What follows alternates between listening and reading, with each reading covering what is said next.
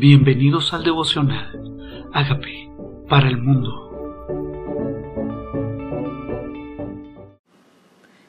Segunda de Crónicas 13, reinado de Abías. A los dieciocho años del rey Jeroboam reinó Abías sobre Judá y reinó tres años en Jerusalén. El nombre de su madre fue Micaías, hija de Uriel de Gabá. Y hubo guerra entre Abías y Jeroboam. Entonces Abías ordenó batalla con un ejército de cuatrocientos mil hombres de guerra valerosos y escogidos, y Jeroboam ordenó batalla contra él con ochocientos mil hombres escogidos fuertes y valerosos. ¿Qué está pasando? Abías es el hijo de Roboán, o sea, Abías es nieto de Salomón.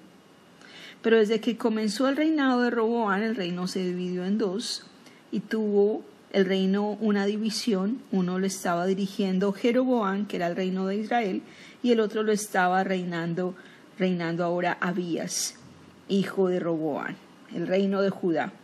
Entonces Abías comienza a combatir a Jeroboán va con él con cuatrocientos mil. ¿Con cuántos viene contra él Jeroboam? Con ochocientos mil, el doble, ochocientos mil hombres escogidos, fuertes y valerosos. Y se levantó Abías sobre el monte de Samaraín, que está en los montes de Efraín, y dijo, Oídme Jeroboam y todo Israel. ¿No sabéis vosotros que Jehová Dios de Israel dio el reino a David sobre Israel para siempre, a él y a sus hijos, bajo pacto de sal. Pero Jeroboam, hijo de Nabat, siervo de Salomón, hijo de David, se levantó y se rebeló contra su señor, y se juntaron con él hombres vanos y perversos, y pudieron más que Roboán, hijo de Salomón, porque Roboán era joven, pusilánime, y no se defendió de ellos. Aquí está contando Abías por qué esta historia está así. ¿Por qué aparece Jeroboam? No venía del linaje real, pero se rebeló contra su Señor y dividió el reino. Ahora él está con el reino de Israel. Y ahora vosotros, está hablando Abías, tratáis de resistir al reino de Jehová en mano de los hijos de David porque sois muchos, y tenéis con vosotros los becerros de oro que Jeroboam os hizo por dioses. ¿No habéis arrojado vosotros a los sacerdotes de Jehová, a los hijos de Aarón y a los levitas, y os habéis designado sacerdotes a la manera de los pueblos de otras tierras, para que cualquiera venga a consagrarse con un becerro y siete carneros, y así sea sacerdote de los que no son dioses? Mas en cuanto a nosotros, Jehová nuestro Dios, y no le hemos dejado, y los sacerdotes que ministran delante de Jehová son los hijos de Aarón, y los que están en la obra son levitas. Aquí está Abías, hijo de Roboán, contendiendo contra Jeroboán. Y aclara que ellos se alejaron de Dios. Ellos sacaron los sacerdotes de Aarón, los levitas, y ahora ellos tienen becerros y tienen sacerdotes para esa, religión en la que practican la consagración de los becerros. Dice, pero nosotros, nosotros servimos a Dios, nosotros no hemos dejado a Dios, nosotros nuestros sacerdotes y nuestras levitas ministran delante de Jehová, ministran delante de Jehová queman incienso para Jehová, los holocaustos cada mañana y cada tarde, y el incienso aromático, y ponen los panes sobre la mesa limpia, y el candelero de oro con lámparas para que ardan cada tarde, porque nosotros guardamos la ordenanza de Jehová, nuestro Dios, mas vosotros la habéis dejado. La seguridad de Abías no es en su número de gente, la seguridad que tiene Abías en contender contra Jeroboam es que Dios, que ellos ministran a Dios y que ellos no han dejado a Dios. Que ellos han seguido haciendo lo que Dios ordenó a David, su padre.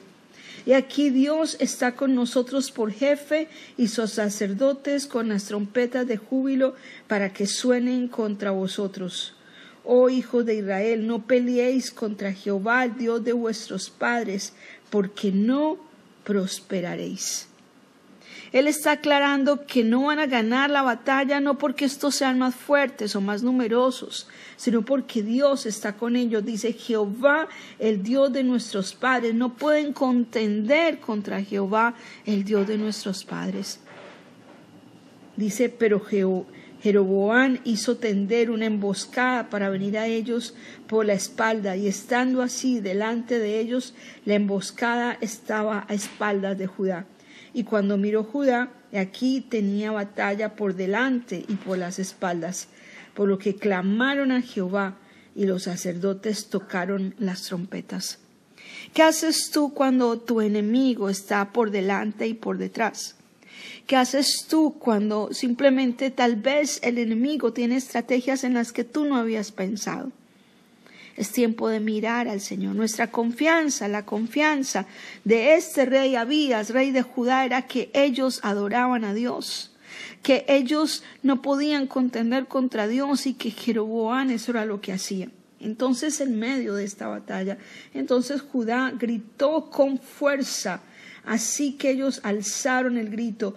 Dios desbarató a, Jeroboán y a todo Israel delante de Abías y de Judá. Cuando estamos en el momento de la batalla, clamaron a Jehová él y los sacerdotes tocaron trompetas. Es tiempo de clamar al Señor. Tal vez has visto que la maldad ha rodeado el mundo. Tal vez has visto que han acechado en contra de, tu pueblo, de tu de tu gente. Tal vez has visto que el enemigo te rodea y sabes que ellos han dejado a Dios, pero también sabes que Dios está de tu lado. Clamaron a Jehová. Clamaron a Jehová. Dios escucha esa oración. Clamaron a Jehová. Gritaron con toda fuerza. Gritaron con toda fuerza. Así que ellos alzaron a grito. Dios desbarató a Jeroboam. Dice, y huyeron los hijos de Israel delante de Judá. Eran más, eran el doble, eran el doble. Tenían una emboscada, tenían un plan, tenían una estrategia, rodear a Judá por delante y por detrás. Pero esto no se trata de la estrategia, esto no se trata del número de personas, esto se trata de quién es el que va con nosotros quién pelea nuestras batallas. Entonces los de Judá gritaron con fuerza, así que ellos alzaron al grito, Dios desbarató a Jeroboam y a todo Israel delante de Abías y de Judá, y oyeron los hijos de Israel delante de Judá, y Dios los entregó en sus manos. Y Abías y su gente hicieron a ellos un gran matanza y cayeron heridos los de Israel, quinientos mil hombres escogidos. Así fueron humillados los hijos de Israel en aquel tiempo y los hijos de Judá prevalecieron porque se apoyaron en Jehová, el Dios de sus padres. ¿Por qué vencieron la batalla? ¿Por qué prevalecen? Porque se apoyaron en el Dios de sus padres. ¿En quién nos apoyamos? En nuestra fuerza, en nuestra estrategia, en el número que tenemos. Él se apoyó y Dios hizo que este Jeroboam fuera humillado, él y Israel fueran humillados delante de Jehová. Y siguió Abías a Jeroboam y le tomó algunas ciudades, a Bet Elcón, sus aldeas, a Gesana con sus aldeas y a Efraín con sus aldeas. Y nunca más tuvo Jeroboam poder en los días de Abías, y Jehová lo hirió y murió. ¿Quién lo hirió y murió? Jehová. Nunca más pudo contra Abías, nunca más se levantó contra Abías. Dios estaba del lado de Abías, porque Abías se apoyó en su Dios, el Dios de sus padres. La clave en la vida es saber de qué lado estamos. No contender contra Dios. Jeroboam cometió ese error, dejar a Dios, el Dios de sus padres. Dice, y le tomó ciudades. No solamente lo venció, no solamente Jeroboam huyó, sino que ahora Judá toma más ciudades y nunca más tuvo poder. Nunca más Jeroboam tuvo poder. Hoy tenemos que declarar que el enemigo no tiene más poder sobre nosotros porque nos apoyamos en el Señor. Tenemos que declarar que no importa la muchedumbre de maldad, Dios pelea nuestras batallas, Dios vence nuestros enemigos, no importa cuán grande vea las circunstancias, el enemigo, su número, su poder, su emboscada, su estrategia, Dios pelea por nosotros nuestras batallas. Nunca más este Jeroboam se levantó y murió. Pero Abías se hizo más poderoso. Tomó catorce mujeres, engendró veintidós hijos y dieciséis hijas. Los demás hechos de Abías, sus caminos y sus dichos están escritos en la historia de Ido profeta. Esta es una vida. Este Abías se levantó para demostrar que Dios era el Dios de ellos que cuando te apoyas en Dios no importa tu tamaño, no importa si no tienes estrategias. Sabía, recordaba, nosotros tenemos nuestros sacerdotes alabando, nosotros tenemos trompetas que adoran a Dios. Nosotros tenemos personas que entienden el poder de la oración. Nosotros entendemos que hay que ministrar es a Dios en la mañana y en la tarde. Nosotros entendemos que a Dios es que se busca. No importa tu estrategia, no importa tu tamaño. Nosotros sabemos quién es el Dios a quien adoramos. Nosotros no hemos dejado a Dios y esa es nuestra confianza. Y Dios peleó esta batalla. Y Dios hizo que Jeroboam fuera vencido. Dios respaldó a Abías y tomó ciudades y creció y se ensanchó y se hizo más poderoso. Dios quiere tu ensanchamiento. No has dejado al Señor. Has caminado en sus caminos. No le has dado la espalda. Has ministrado en la mañana, en la tarde. Espera que Él va a vencer al enemigo, así sea mucho. Espera que Dios va a ensanchar tu territorio y espera que el Señor va a hacer que seas más poderoso, que te hagas más grande, que tengas más influencia, que seas más bendecido.